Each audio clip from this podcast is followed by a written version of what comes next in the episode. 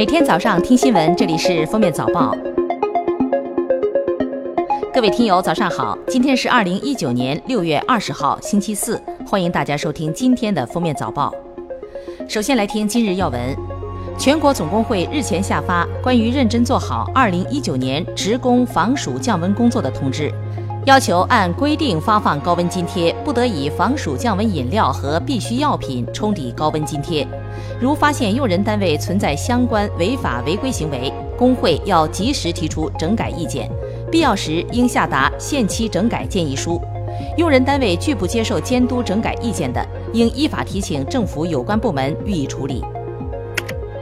近日，陕西省纪委监委对媒体报道的。河北邢台国资委举报陕西滨州市委市政府拖欠其下属企业吃喝款八百五十万元问题进行了核查。二零一九年五月三十一号，滨州市一次性结清剩余欠款六百八十三点六一二二万元。经查，部分接待存在违反中央八项规定精神问题。待核查结束后，将对有关违纪问题作出严肃处理。公安部交通管理局十八号发布提醒。为保障通往宜宾、长宁灾区道路畅通，请勿自行驾车前往灾区救灾。行经通往灾区的高速公路时，勿占用应急车道。遇到救护车、救援车以及救灾物资运输车辆，要及时避让。灾区及灾区周边社会车辆要配合交警疏导指挥。近期打着投资教育旗号的非法荐股活动增多，表面看是普及理财知识、传授炒股技法，实际是非法从事证券投资咨询活动，迷惑性、欺骗性很强。中国证监会近日发文提醒，请广大投资者擦亮眼睛，小心辨识，远离以投资者教育为名的非法荐股活动。记者十八号从海关总署获悉，南京海关在一批加拿大舒华猪肉产品中检出瘦肉精残留，海关部门已发布二零一九年第一号进出口食品安全风险预警表。近日，国家发改委等十部门联合发文，提出全面推开行业协会、商会与行政机关脱钩改革。全国性行业协会商会脱钩改革名单中显示，中国篮球协会、中国羽毛球协会、中国乒乓球协会等六十个业务主管部门为体育总局的协会进入拟脱钩列表，而中国台球协会等二十一个协会已经完全脱钩。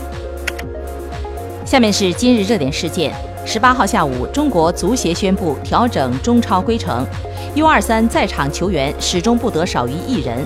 每场联赛外援可以报名四人，但是同时在场不能超过三人，受伤且无换人名额或红牌等因素除外。此外，如果有国字号抽调 U23 球员，可以不执行该政策。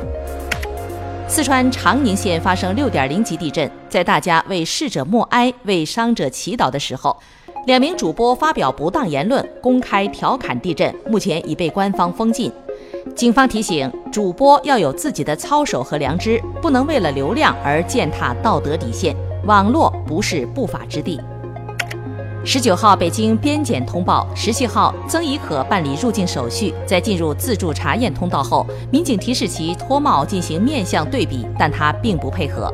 民警依法对其进行人工复核，却遭其爆粗口，遂将其带离通道。对其在网上披露民警个人信息及照片的侵权行为，保留法律追究的权利。当天，曾轶可在微博就对民警爆粗口、干扰执法一事道歉。六月十七号，杭州发生了一起交通事故，因行人随意横穿马路，造成一辆轿车避闪不及，撞上了路边的隔离护栏。交警首次裁定，行人负主要责任，轿车司机负次要责任。被撞护栏损失都由行人赔偿，车损由行人和车主按七比三比例赔偿。近日，中科院一位研究员表示，当下社会尤其需要科学教育来培育新型人才。他表示，我们现在的数学浅得让人想哭，不要看不起我们的孩子。有些知识我们可以学不会，但是不能够没听说过，这是一个眼界和见识的问题。因小区名字“大洋怪虫”，西安一百五十一个小区和建筑物将更名。目前，西安各区县已经将收集到的信息进行公示。另据记者了解，小区更换名称以后，群众关心的身份证和房产证等问题不会受到实质性的影响。据国家广播电影电视总局五月电视剧备案公示，改编自刘慈欣同名科幻小说的《三体》已通过备案，将于今年九月份开拍，共二十四集。十九号，百度旅游官网显示，由于业务调整，将在二零一九年六月三十号全面停止服务。即日起，请用户不要再尝试上传各种内容，以防造成无法挽回的数据损失。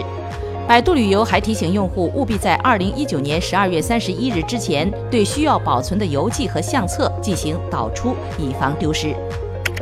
最后来听国际要闻，联合国经济和社会事务部十七号发布报告，二零三零年世界人口将从目前的七十七亿增至八十五亿，二零五零年将达到九十七亿，二一零零年或达一百一十亿。